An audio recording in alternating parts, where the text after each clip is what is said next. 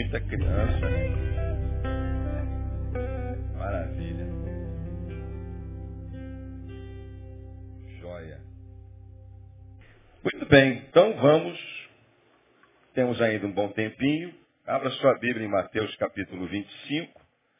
Vamos voltar ó, ao nosso estudo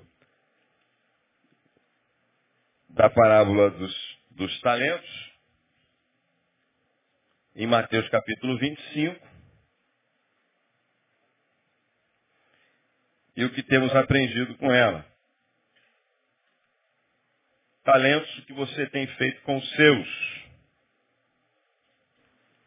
Em Mateus capítulo 25, Jesus conta duas parábolas. E a razão dessas duas parábolas é a mesma. Falar sobre o reino de Deus da qual ele disse, quando começou a pregar, ele disse, é chegado a vós o reino de Deus. E quando nós oramos, Senhor, venha a nós o teu reino, eh, e seja feita a tua vontade, é que os valores do reino de Deus são bem diferentes do nosso aqui da terra.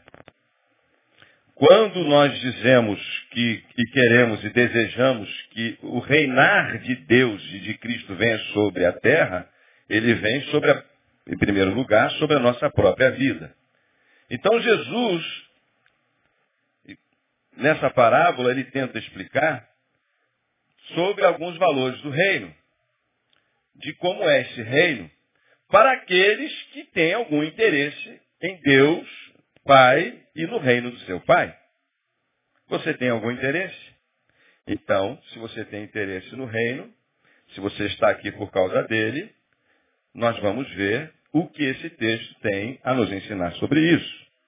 O reino dos céus, no versículo 1 do capítulo 25, é semelhante, ou será semelhante, será semelhante a dez virgens que, tomando as suas lâmpadas, saíram ao encontro do noivo cinco delas insensatas e cinco prudentes. Insensatas e prudentes.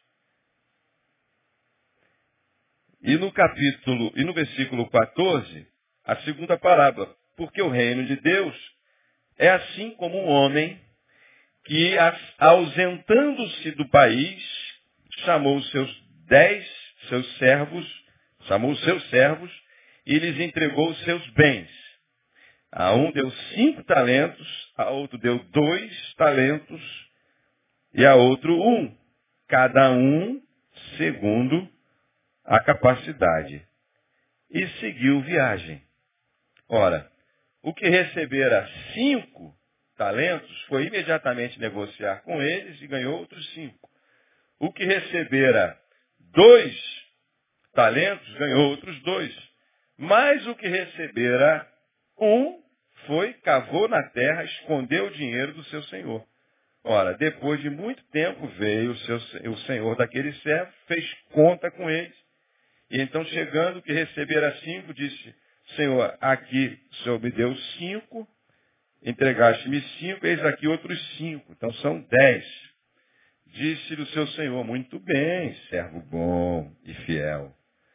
Sobre o pouco foste fiel, sobre o muito te colocarei. Entra no gozo do teu Senhor. Chegando que receberá dois, mesma coisa, mais dois. Servo bom e fiel. Mas chegando aquele que receberá um, diz, Senhor, eu te conhecia, que és um homem duro, que ceifas onde não semeaste, recolhe onde não joeraste, e atemorizado fui esconder na terra o teu talento, eis aqui o que é teu. Ao que lhe respondeu o seu Senhor, servo mau e preguiçoso. Sabias que ceifo onde não semeei e recolho onde não joerei? Devias então entregar teu dinheiro aos banqueiros e vindo eu teria recebido com juros. Tirai, pois, o talento, dai ao que tem dez.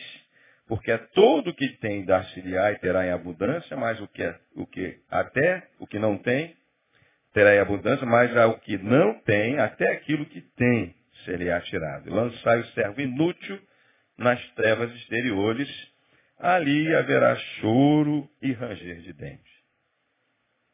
Bom, nós poderíamos chamar isso aqui de sermão profético. O tema diz isso. E dessas duas parábolas. E essas parábolas nos trazem muitos ensinamentos práticos, como eu disse aqui. Ah, e o que são talentos? Porque Jesus está falando de moeda. Quantos estiveram aqui na manhã que eu falei sobre esse assunto? Levante sua mão. Viu como é que o público já se renova? Tem 10 pessoas. Levante a mão de novo, só para eu ver aqui. Ah, tem mais de 10, mais 20. Um pouquinho. Umas 30? Vamos contar, não? Quer contar? Gente do céu. Então, o que, que são talentos? Jesus está falando sobre dinheiro, grana, era a moeda da época. Agora, um talento valia 6 mil denários. 6 mil denários, e cada denário era uma diária de um trabalhador. Então, quem recebeu na parábola um talento, estava recebendo, na história, que eu só conhecia a moeda, estava recebendo o que equivaleria a seis mil dias de um trabalhador. Se eu fosse converter e eu fiz isso em reais, Jesus estivesse em nossos dias hoje falando, ele falaria moeda da época. Ele falaria, olha, fulano recebeu tantos reais. Se eu tiver como base o salário mínimo, arredondadamente, e for tirar o dia do trabalhador, eu chegaria a um valor, fiz o cálculo, de 150 mil reais. Ou seja, ele está dizendo que esse trabalhador, esse servo que recebeu um talento, ele recebeu aquilo que equivaleria a 17 anos de trabalho trabalhados ininterruptamente. Isso quer dizer, nós não estamos falando de alguém que trabalha como a gente de segunda a sexta, geralmente. Alguns trabalham de segunda a sexta, descansam sábado e domingo, outros fazem algum trabalho no sábado, e tem gente que não trabalha, tem gente que trabalha um dia só da semana e por aí vai. Mas nós estamos falando de um trabalhador que trabalha todo dia, por 17 anos, ele vai receber um talento. Ou seja, 6 mil denários.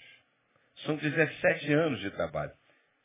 Jesus então está falando de uma relação monetária, de uma relação tempo-benefício. Não é o enfoque da parábola, mas eles estão recebendo o estudo. Eles estão entendendo assim. Ah, quem recebeu dois, recebeu o que equivaleria hoje? 300 mil reais. O que equivaleria a 34 anos de trabalho trabalhado ininterruptamente. Bora. Para eu me aposentar, eu tenho que contribuir por 35 anos. E se eu me aposentar antes do, dos 65, é isso? Eu vou ser penalizado. Porque eu trabalhei dentro do, do, do plano do nosso governo. São 34 anos para ganhar aqueles dois denários que Jesus está falando na parábola. Dentro dos valores da época. Capite? Entenderam? E o que recebeu? Cinco. Ele recebeu o que equivaleria hoje a 750 mil reais. O que equivaleria a 85 anos de trabalho. Então, se nós formos entender essa palavra hoje, é em torno, tendo como base o real e o salário de um trabalhador com base no salário mínimo brasileiro, que ainda não aumentou, nós entenderíamos que trabalharíamos 17 anos, ganharíamos 150 mil reais, trabalharíamos 34 anos, ganharíamos 300 mil, e trabalharíamos 85 anos para 750 mil reais. É disso que Jesus está falando, de uma relação tempo-dinheiro. Jesus está dizendo que todos recebem talentos. Todos os servos receberam talentos. Ele está dizendo que depois de um tempo vem para prestar conta desses talentos. Ele chama aquele que recebeu um de servo mau e preguiçoso. Na realidade, ele não estava simplesmente com medo, incerto, inseguro, ele tinha preguiça mesmo. Você é um servo mau e preguiçoso. Então, de que, que Jesus está falando? Ele está falando da vida. Para mim, A vida é o grande maior talento que Deus te deu. Quando a gente diz assim, fulano é tão talentoso, a gente está dizendo assim, ele tem muitas aptidões. Talentos são aptidões naturais que todos os seres humanos têm. Todo mundo tem talento. Essa pessoa que está do teu lado tem talento. Certo? Então, é, você pode olhar para ela e dizer assim, você tem talento. Todos têm talentos.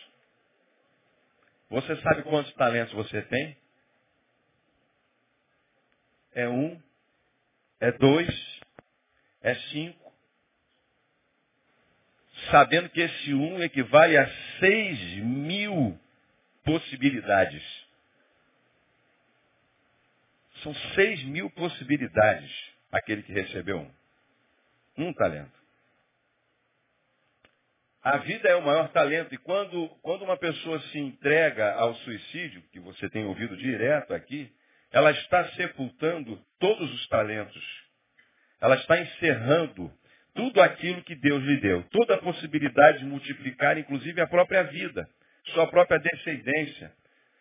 De realizar um, um planejamento, um sonho de Deus a respeito de você.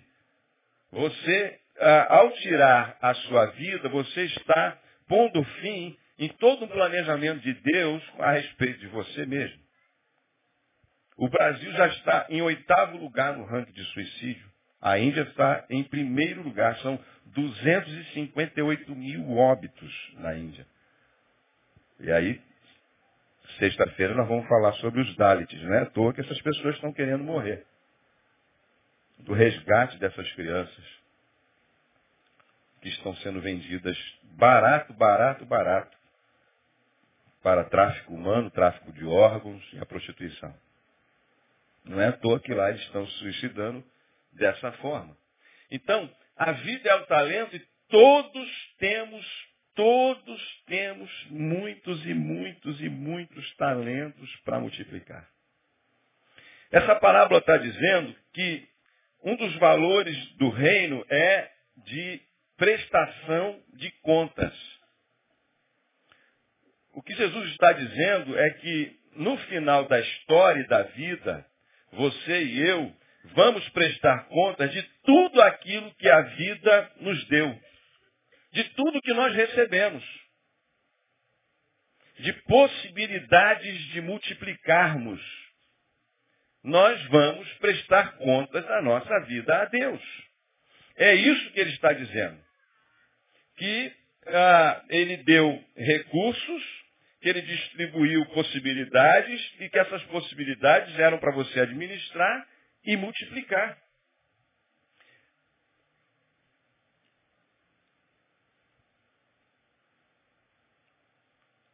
Essa parábola também está dizendo, dentre outras coisas, você vai ver isso, vai vendo isso junto comigo, que além de prestação de contas, é que a oportunidade existe para todos. Todos têm oportunidade. E você talvez tenha achado, tem gente que acha a vida tão injusta, meu Deus, por que, que fulano tem mais, eu tenho menos? Por que, que ele multiplica mais, eu menos? Essa palavra explica isso. Porque se você não consegue multiplicar o que você tem, o pouco que você tem, se, como você vai multiplicar o muito? se com um pouco que você tem você não consegue desenvolver. Vejam que o que tem um, aos nossos olhos, parece até uma certa maldade. Porque ele perde esse um. E o que tem mais recebe. Por quê? Porque administrou melhor. Talvez, ah, ah, num olhar, num olhar de justiça social, você poderia pegar essa pessoa que está, olha aí o pessoal que dá, da ação social, os assistentes sociais, pessoal formado em sociologia. Esse pobre coitado que está à margem da sociedade,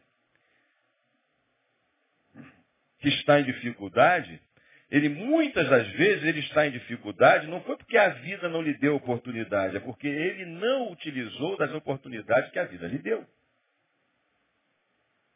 E talvez a nossa grande tarefa seja de fazê-lo reconhecer essas oportunidades e desenvolvê-la. Porque se você pegar que não é a tônica da parábola, e tirar do que? Vou tirar de quem tem mais, como dizem, como diz ah, alguns socialistas do nosso tempo, contra o capitalismo, se você for pensar desse jeito, então vamos tirar de quem tem mais e dar para quem tem menos. Não é essa a lógica da parábola. Agora, dá para quê?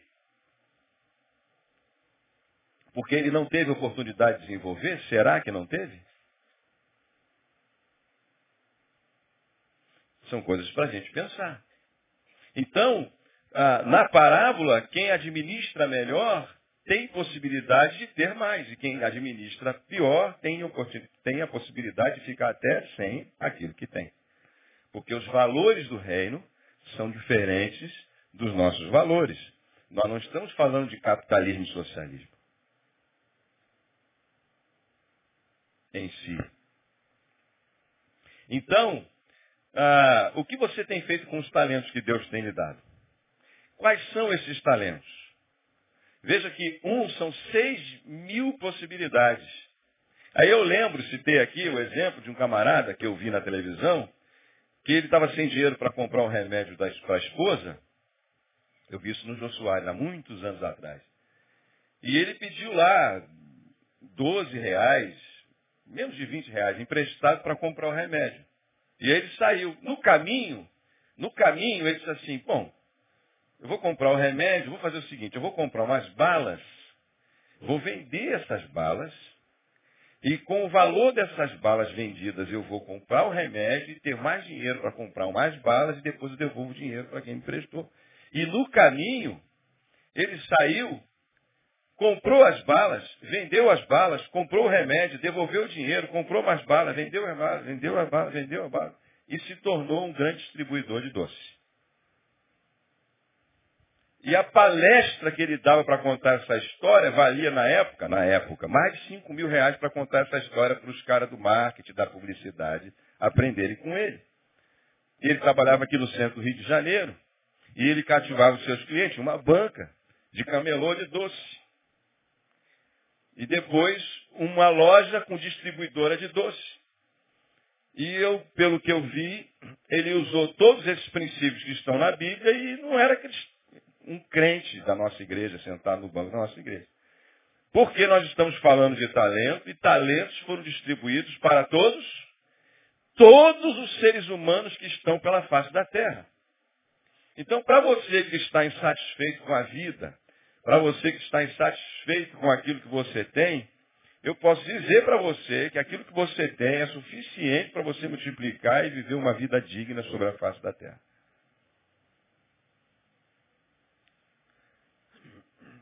São princípios, são valores, são valores e princípios do reino de Deus.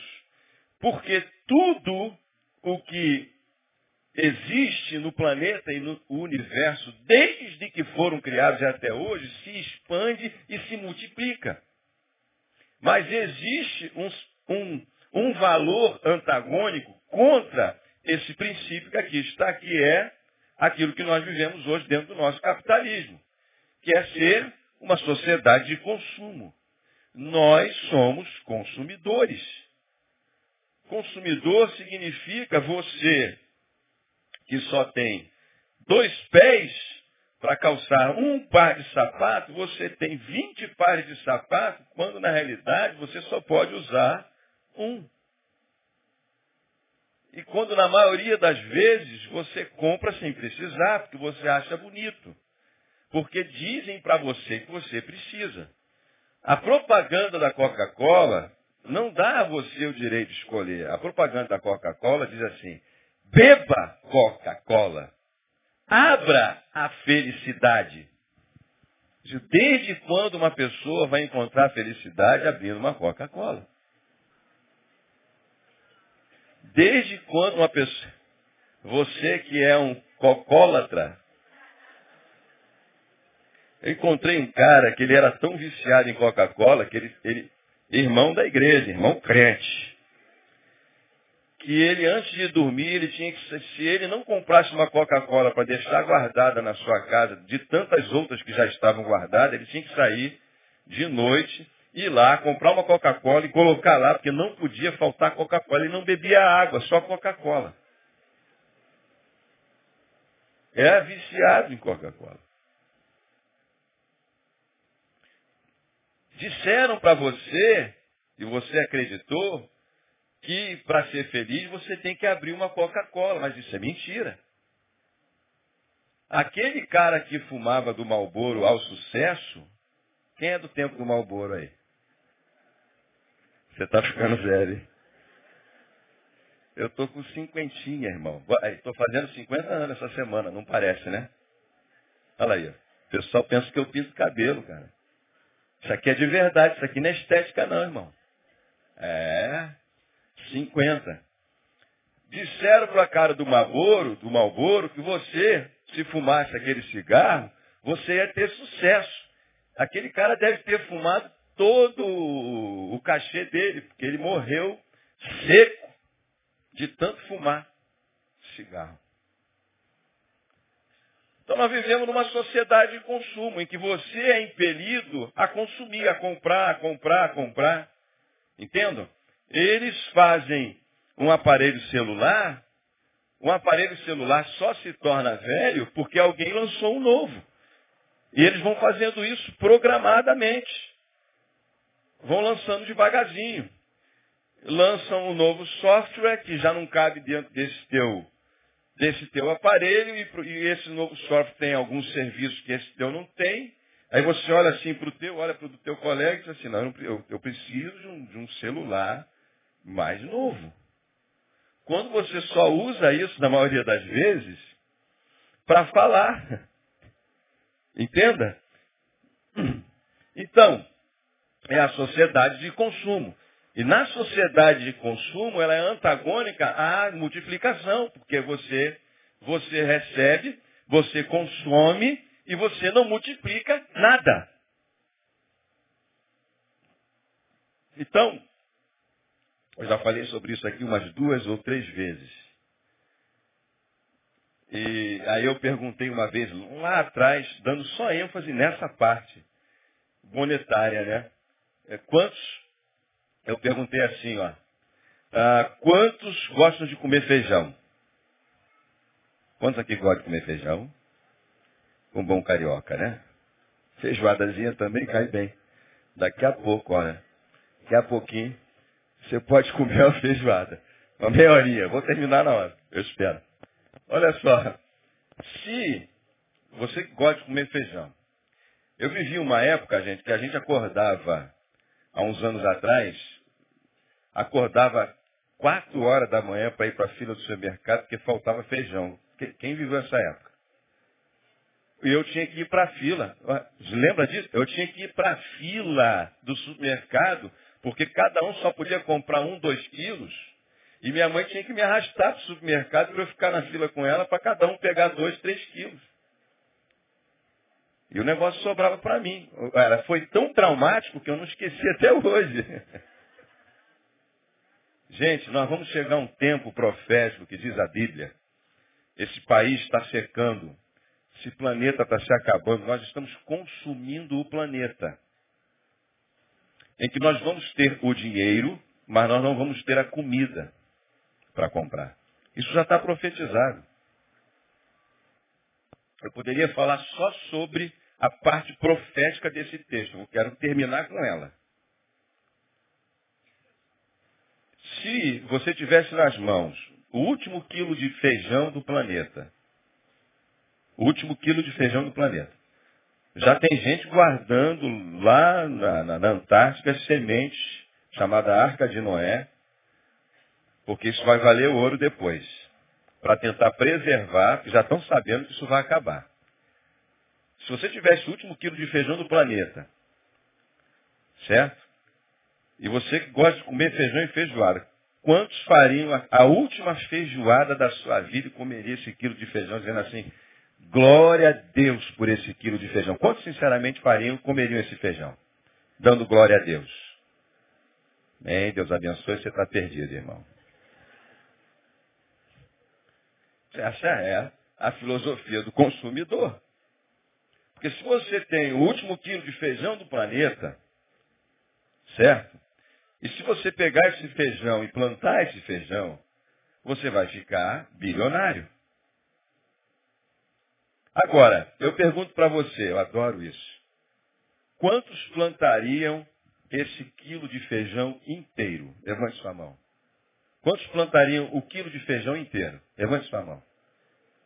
Levante com fé, irmão. Deus do céu. Você tem medo? Você está perdido também, irmão. Deus abençoe. Pode abaixar a mão. Porque, rapaz do céu, pode vir uma praga. Pode vir uma chuva. Eu não entendo nada de plantio, gostaria de entender. Quando eu me aposentar, eu vou entender desse troço. É, e de pesca e de, e de planta, e de peixe. Eu adoro o mar. Eu acho que eu não ia nunca ficar enjoado de ficar morando perto da praia, comendo fruto do mar e olhando para aquele troço. Ah, vida de aposentado, chega logo. É o tempo da inutilidade, como diz o Fábio de Mello. Coisa boa o tempo da inutilidade. Ah, Veja, bem, se você plantar o quilo, você pode perder o quilo. Você tem que saber se o solo que você vai plantar, se é um solo que, que é, possibilita, é próprio para você plantar esse quilo de feijão. Você tem que tratar esse solo antes de plantar. Há uma possibilidade de você perder essa colheita, então você pode dividir esse plantio em um quarto. Guardar as sementes, para ver as possibilidades, para não correr. Tudo isso é administração, gente. Faz parte do meu trabalho. Então, por que, que você está desse jeito? Porque você não multiplica, você consome. Você está olhando para o teu feijão, que é tudo que a vida te deu, material e de possibilidades, e você a consome. Por que, que você está desse jeito? Porque você tem N talentos que estão enterrados. E alguns deles você não ainda nem descobriu. Você precisa de ajuda para descobrir. Você tem muitos talentos enterrados. Muitas possibilidades de talentos. Lembre-se que um talento são seis mil possibilidades. Você sabe o que é isso? Seis mil possibilidades.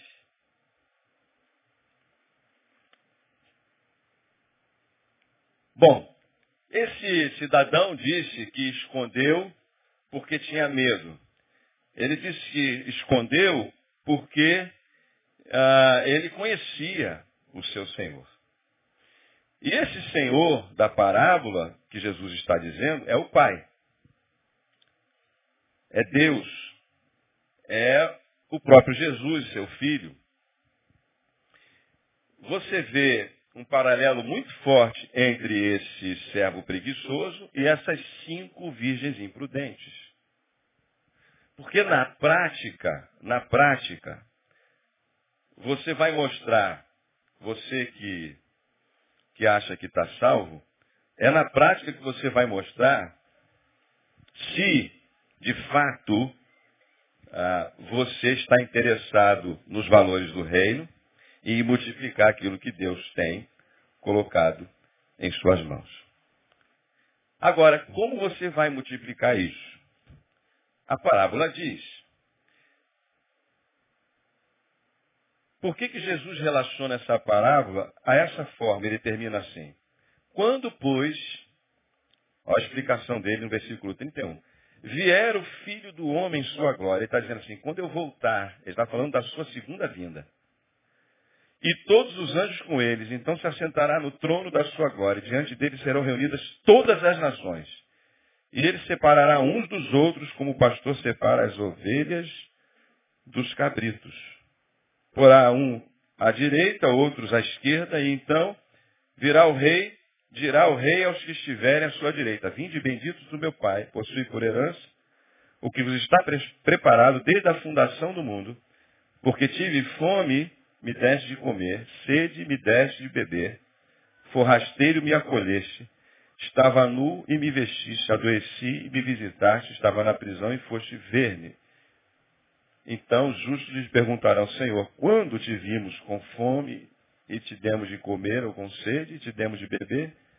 Quando forrasteiro e lhe acolhemos, nu e te vestimos? Quando te vimos enfermo ou na prisão e fomos visitar-te? E o rei responderá, em verdade vos digo que sempre que fizeste a um destes meus irmãos, mesmo dos mais pequeninos, a mim o fizeste. O que, que Jesus está querendo dizer é que a multiplicação desses talentos e da vida de todos os recursos que Deus lhe deu foram feitos para serem compartilhados. Que a melhor forma de você multiplicar isso é suprindo a necessidade de pessoas que realmente precisam. Da qual ele disse que ser ele próprio, quando fizeste a um desses pequeninos, a mim vocês o fizeram. Isso significa deixar de viver uma vida voltada para si próprio, voltada para o seu próprio umbigo, para as suas próprias necessidades.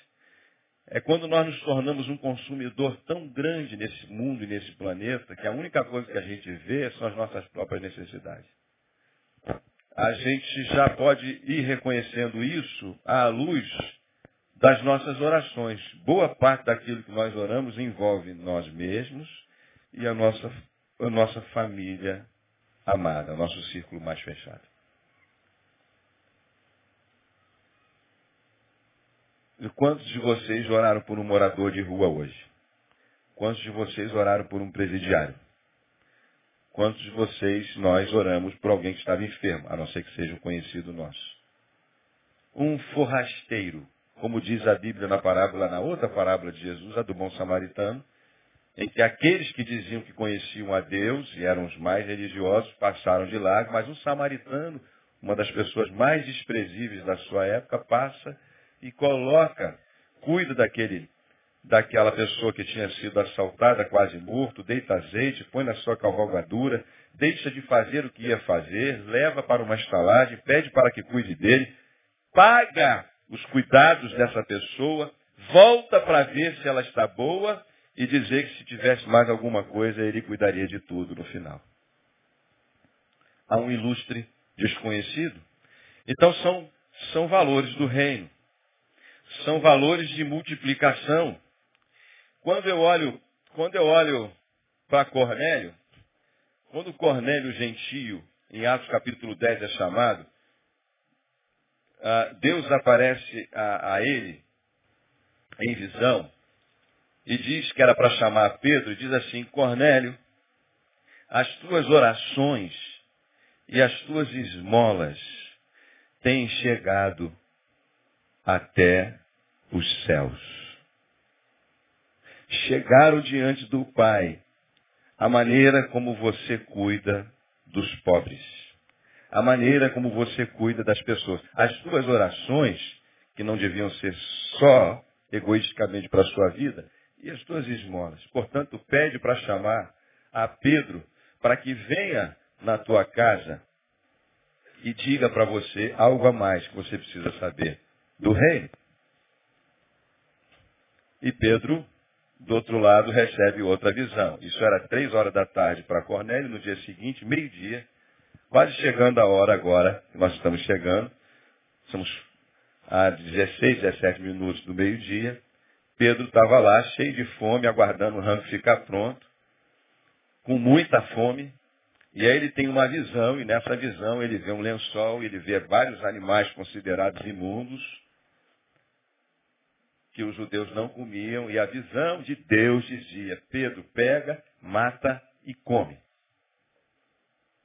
De maneira nenhuma, Senhor. Olha, está falando com Deus, hein, irmão porque eu jamais comi ou comerei coisa alguma comum e imunda. E Jesus, então, a visão, então, Deus diz a ele, não tornes tu imundo aquilo que Deus purificou. Os homens batem depois na sua casa e ele entende que os imundos que ele deveria ir na visão eram os gentios, era Cornélio. E ele chega a Cornélio, fala sobre a vida de Jesus, os valores do reino, a salvação em Cristo e toda aquela família de Cornélio recebe a Cristo como Senhor e Salvador e o Espírito Santo veio sobre eles. Atos capítulo 10. Então, são os valores do reino. É o material se tornando espiritual. Diferente de alguns que no, na hora do ofertório deitavam suas ofertas e Jesus atenta para o coração de uma viúva, que coloca uma moedinha no ofertório. Ela deu mais do que todos, porque o que ela deu, ela fez o melhor do seu coração.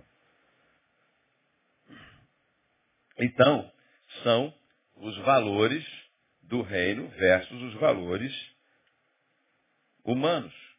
Mas se é de prestação de contas, e se nós não vamos levar nada do que aqui ficamos, do que temos, o que temos feito com tudo aquilo que temos?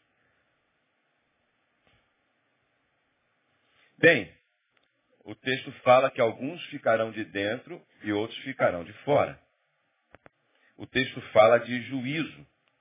Porque, na prática, não são aqueles que dizem que são filhos de Deus. Porque a gente ouve assim, mas todos somos filhos de Deus. Mas nem todos vivem como se fossem filhos.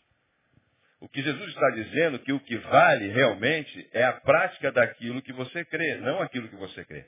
Senhor, mas eu sabia que tu és isso, tu és aquilo, eu sei que tu és isso, tu és aquilo, todo. Tá certo. Sabia, mas o que, que ele fez? Ele enterrou. Os outros sabiam, mas o que, que fizeram? Multiplicaram. O que vale é a prática daquilo que você sabe. Bom, a, a Bíblia diz que nem só do pão viverá o homem, mas de toda palavra que sai da boca de Deus. Quando você. Eu encontrei um cidadão uma vez, eu nunca mais vou esquecer, eu quero lhe falar do amor de Cristo. Nós estávamos numa piscina. Eu era jovem, aqui no Sesc, de Madureira, junto com outro amigo. Ele disse assim, eu não quero ouvir. Porque eu sei que quanto mais eu ouvir, pior será a minha condenação. Eu sei que o que você vai me dar é, é semente. E eu sei que eu serei mais cobrado por aquilo que eu vou receber. Eu digo, então eu não tenho mais nada a falar com você. Como diz a Bíblia, não vamos dar pérolas aos corpos. O que, que Deus cobra de você? Ele cobra de você aquilo que Ele te deu. Ele não cobrou do que tinha um talento, na base de dois de cinco, ele cobrou de um, na base de um talento, porque isso chama-se justiça. Deus não vai no juízo final, agora vamos para o juízo, né? Ninguém gosta de ouvir isso, coisa de Deus. No final das contas, quando você se encontrar com Deus, ele não vai comparar a sua vida com a vida do dez ou de dois talentos. Ele não vai comparar a tua bondade ou maldade com a vida do presidiário, de quem matou. Ah, eu não matei ninguém, eu não roubei, eu não isso, naquilo. Não. Ele vai perguntar sobre tudo aquilo que ele deu a você, sobre a sua vida. É individual. A responsabilidade é individual. Você será cobrado, e já o é, você como filho, sobre aquilo que ele coloca como talento para a sua própria vida. Então, ah, você que recebe um monte de palavra nessa igreja, a gente fica, fica ouvindo o pastor Neil pregar e é uma bênção, e às vezes ele termina de pregar, e ele fala isso aqui, ele terminou de pregar, está tudo pronto, está tudo legalzinho, está certo, o cara entendeu, levantou a mão, chorou, terminou, ele vai lá no gabinete, e às vezes com um problema na vida que a resposta ele já recebeu, ele só não quis praticar. Quando a pessoa, alguns me procuram também, alguns, alguns outros me procuram no gabinete, eu digo, mas o que, que você tem ouvido? Eu, eu só tenho que lembrar, você já ouviu. O que, que você tem ouvido? Você já ouviu. O que, que você tem aprendido? É isso, isso. Então, o que, que você está fazendo aqui? Porque são sementes. Então você recebe sementes, o que você tem feito dessas sementes? Nada.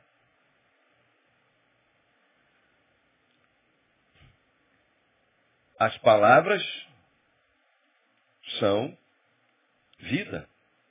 Semente para você multiplicar. Você entende isso? Na prática, na prática, esse cidadão não conhecia realmente em profundidade o seu Senhor. Porque você mostra o quanto você o conhece na prática do seu dia a dia. Na prática das dez virgens, vamos voltar, as cinco não estavam muito interessadas no reino. Elas não entraram no reino porque elas não queriam. Elas não entraram no reino porque elas desprezaram o reino. Elas não entraram no reino porque elas não se prepararam. Porque foi anunciada para todos, para todas as dez, que o noivo, que é Jesus, viria para a sua igreja. Foi anunciado para todo mundo. Só que só cinco se prepararam. Como? Com o seu azeite. E azeite, irmão, dá muito trabalho para ser feito.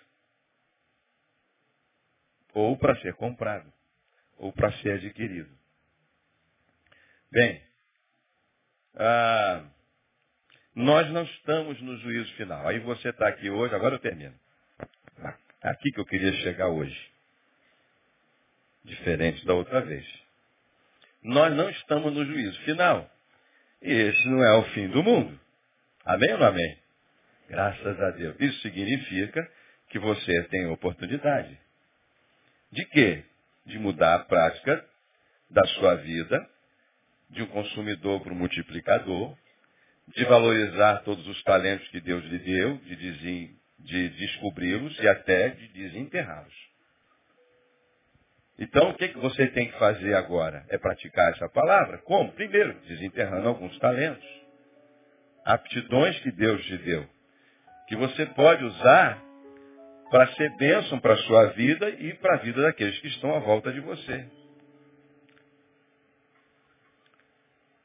Coisa triste, eu digo, é, é viver uma vida de inutilidade. Se você viver uma vida que seja útil só para você, você viveu uma vida de inutilidade.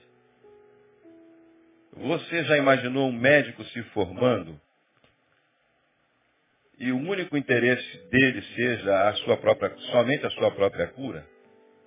Você já ouviu um médico se formando e o único interesse dele ser ganhar dinheiro?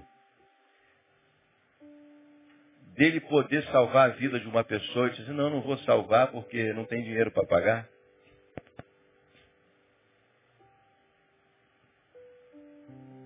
Você já imaginou um psicólogo que só trabalha por dinheiro? Quantas pessoas ele poderia ajudar?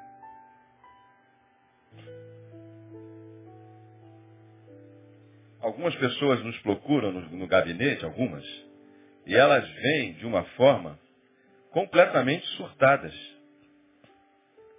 A gente tinha que ter aqui, já falei com o pastor Rio, até um plantão psiquiátrico. As pessoas estão morrendo, irmãos.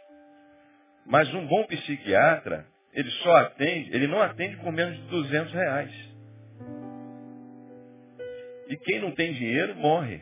Porque ele não vai dar um remédio para equilibrar a química dessa pessoa. Porque ele foi treinado e capacitado e aprendeu que ele vive numa sociedade de consumo e que aquilo que ele tem que fazer tem que render alguma coisa para ele. Deveria ser normal. Aí a gente vê alguns exemplos, ou os médicos sem fronteira. Oh, meu Deus, é um grupo pequeno no meio desse mar de médicos que se dispõem a ajudar as pessoas por amor.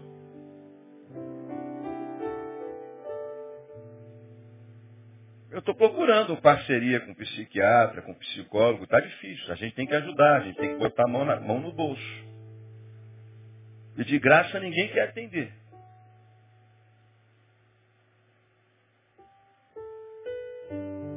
Porque vivemos num mundo em que os valores são materiais e monetários.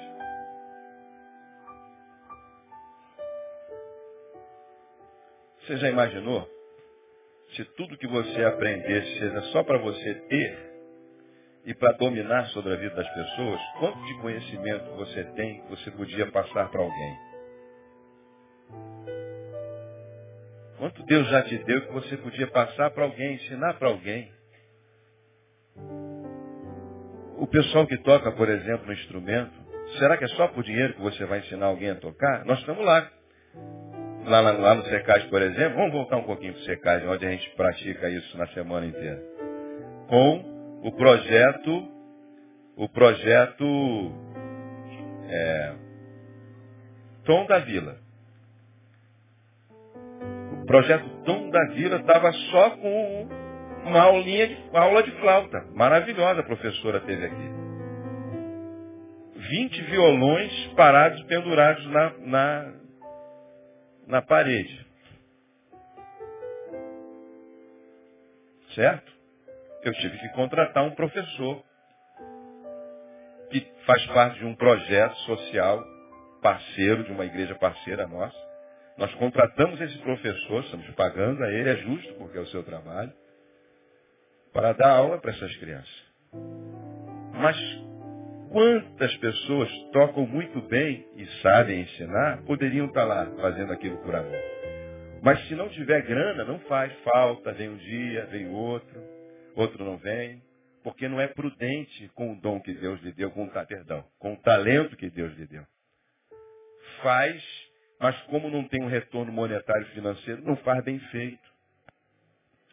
Não é prudente com o azeite que Deus lhe deu. Então a gente tem que pagar alguém.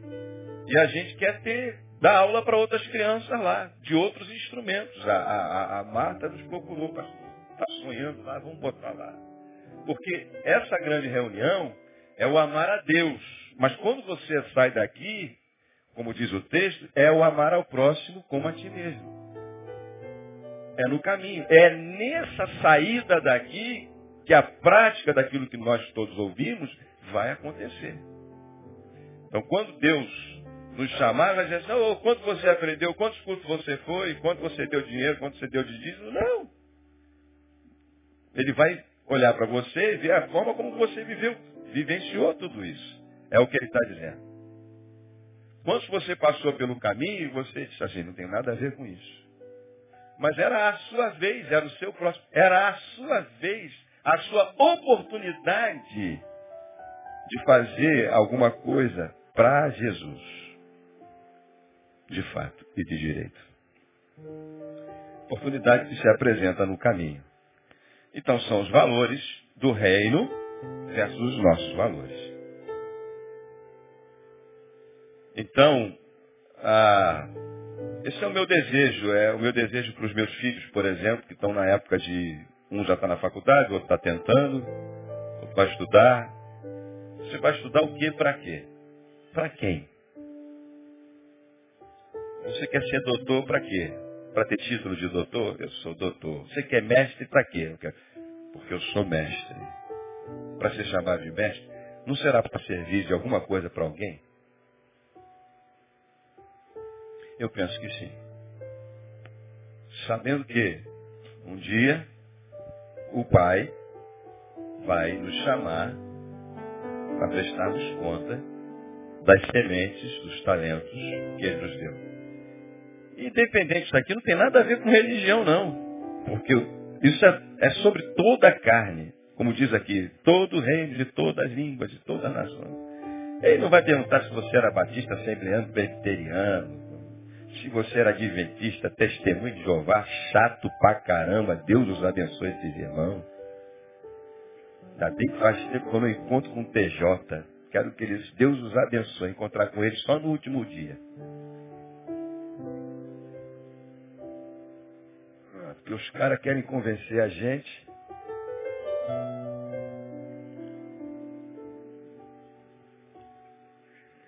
Ah, Vamos prestar contas. Vamos orar. Eu queria sinceramente, vejam que eu poderia falar outras coisas sobre esses valores e muitas coisas. Quem sabe? Os valores do reino são bem diferente dos nossos. Eu queria orar com você então para a gente encerrar, são meio-dia. Você, vamos orar juntos. É, que sinceramente entendeu, né? Que quem sabe identificou um talento e e sabe que pode multiplicar esse talento. De repente está vivendo demais para si mesmo. Sei como é que chega isso no teu coração, sei como é que chega no meu. E você, como não está no juízo final, o que Deus está dizendo para você, está dando você uma oportunidade de pegar esse talento de, e desenterrar ele. E nós não estamos no juízo final hoje. Pode ser que seja para você, pode ser que Deus chame você, mas eu não sei disso. Mas hoje não é o juízo. O grande juízo não é. Então é a oportunidade de você desenterrar esse talento. De parar de dar desculpa, de parar de viver. Porque você sabe que o, o, o, o medo é a fé na derrota. Você tem ouvido isso aqui, você sabe que o medo te paralisa. Você sabe que o perfeito amor lança fora todo medo. Tem um tempo de reconciliação sua com Deus. Não de você dizer o quanto você o conhece. Não, não, não, não, não, não. De você abençoar gente, gente, vida. Sair daqui potencializando tudo que Deus te deu.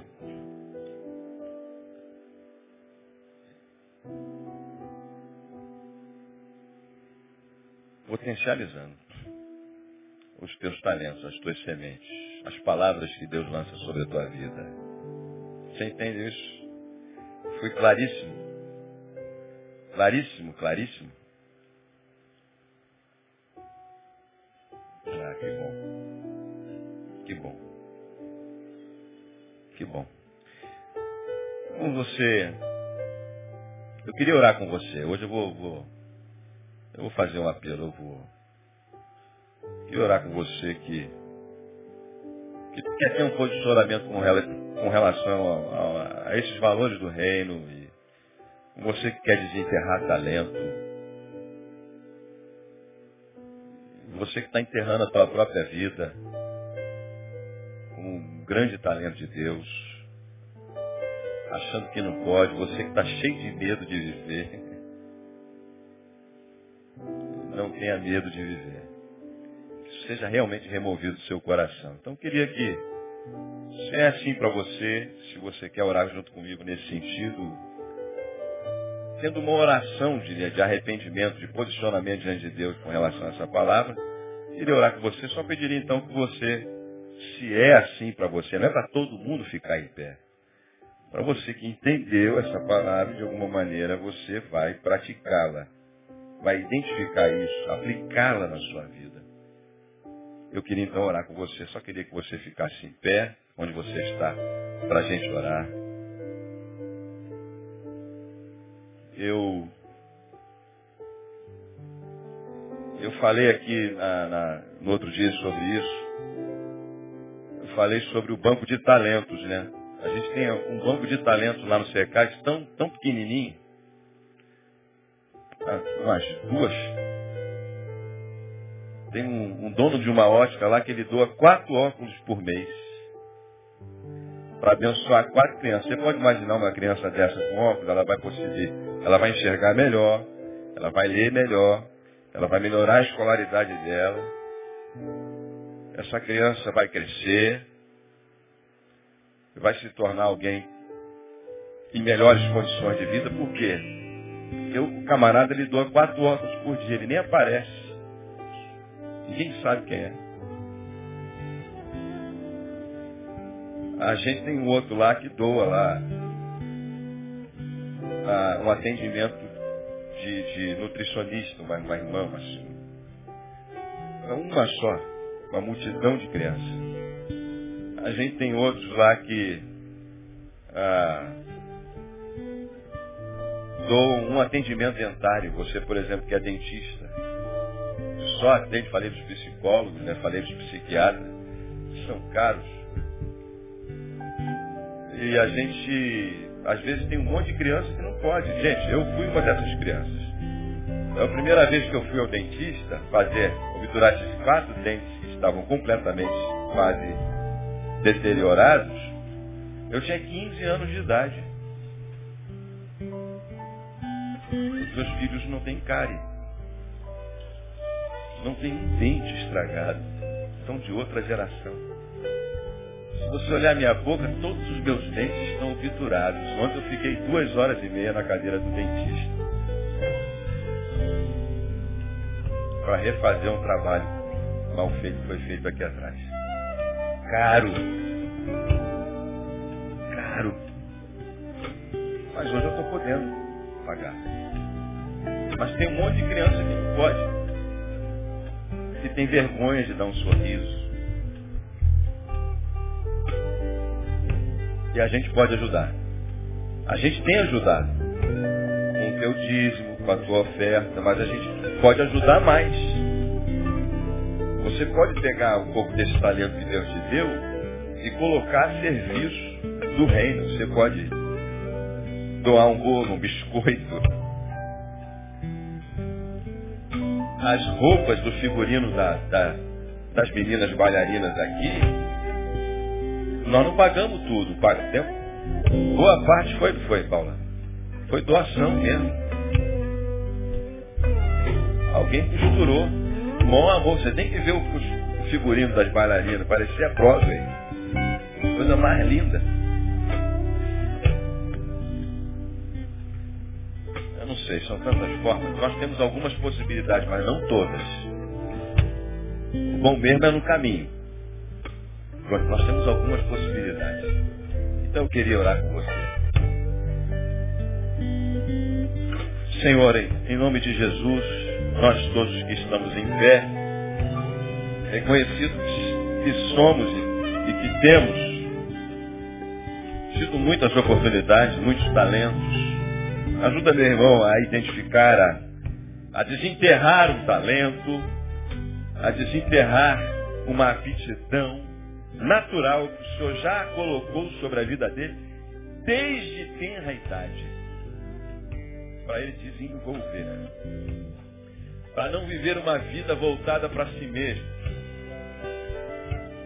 Ajuda-o, a meu irmão, a pegar essa palavra tão abençoada que nós temos ouvido aqui, todos os dias no púlpito, também através do nosso pastor, e a gerarmos vida na vida daqueles que ouvem essa palavra. Como semente, Senhor. Ajuda-nos a fazermos isso de uma forma prudente para o Senhor sabendo que fazemos para o Senhor. E ao Senhor vamos prestar contas daquilo que o Senhor nos deu. De tudo que o Senhor nos deu. Porque é teu. Nós não vamos entrar aí com nada. Mas algumas coisas que fazemos aqui chegam até o trono de Deus como chegou as orações e as ofertas de Cornélio chegaram até o céu. Seja assim para nós, para cada um de nós que aqui estamos, reconhecido que, que somos e agradecidos por essa palavra que o Senhor ministra aos nossos corações. Sejamos assim. Em nome de Jesus. Amém. Deus abençoe você. Tenha um bom domingo.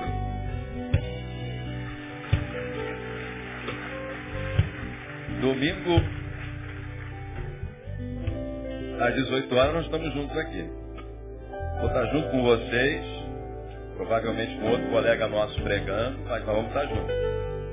E o pessoal está lá no retiro. Deus abençoe e vá em paz. Dá um abraço no teu irmão, dá um bom dia de novo para ele. Um bom almoço para vocês.